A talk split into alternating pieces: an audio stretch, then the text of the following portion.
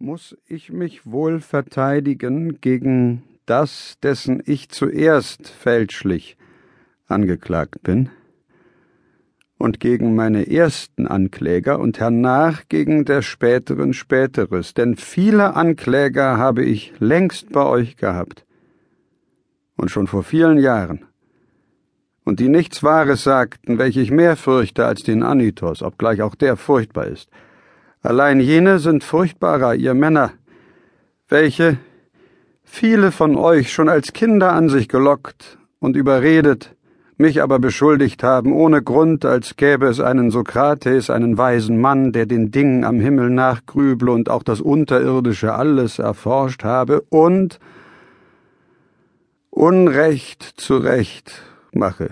Diese, ihr Athener, welche solche Gerüchte verbreitet haben, sind meine furchtbaren Ankläger, denn die Hörer meinen gar leicht, wer solche Dinge untersuche, glaube auch nicht einmal Götter.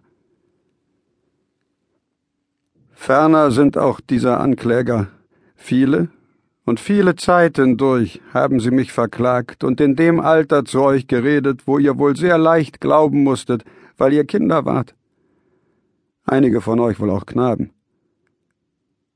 Und offenbar an leerer Stätte klagten sie, wo sich keiner verteidigte.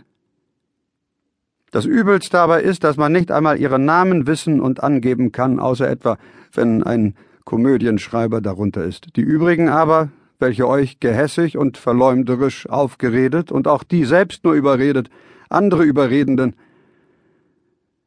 in Absicht dieser aller bin ich ganz ratlos. Denn weder hierher zur Stelle bringen, noch ausfragen kann ich irgendeinen von ihnen, sondern muss ordentlich wie mit Schatten kämpfen in meiner Verteidigung und ausfragen, ohne dass einer antwortet.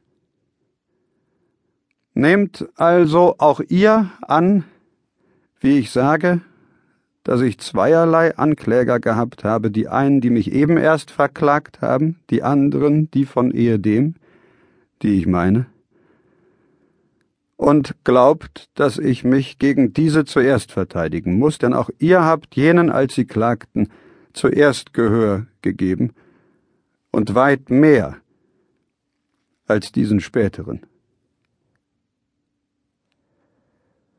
Wohl.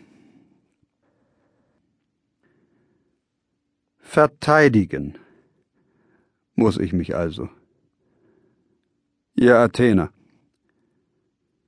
Und den Versuch machen, die verkehrte Meinung, die ihr in langer Zeit bekommen habt, euch in so sehr kurzer Zeit zu benehmen.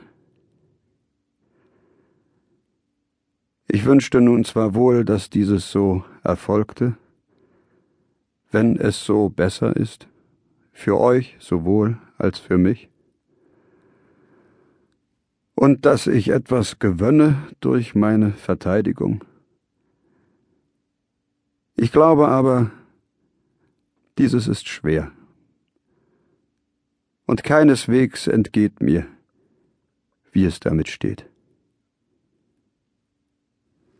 Doch dieses gehe nun wie es dem Gott genehm ist, mir gebührt, dem Gesetz zu gehorchen und mich zu verteidigen. Rufen wir uns also zurück von Anfang her, was für eine Anschuldigung es ist, aus welcher mein übler Ruf entstanden ist, worauf bauend auch Meletos diese Klage gegen mich eingegeben hat. Wohl. Mit was für Reden also verleumdeten mich meine Verleumder? Als wären sie ordentliche Kläger. So muss ich ihre beschworene Klage ablesen. Sokrates frevelt und treibt Torheit, indem er unterirdische und himmlische Dinge untersucht und Unrecht zu Recht macht und dies auch andere lehrt. Solcher Art ist sie etwa, denn solcherlei habt ihr selbst gesehen in des Aristophanes Komödie, wo ein Sokrates vorgestellt wird, der sich rühmt, in der Luft zu gehen und viel andere Albernheiten vorbringt, wovon ich weder viel noch wenig verstehe. Und nicht sage ich dies, um eine solche Wissenschaft zu schmähen, sofern jemand in diesen Dingen weiß.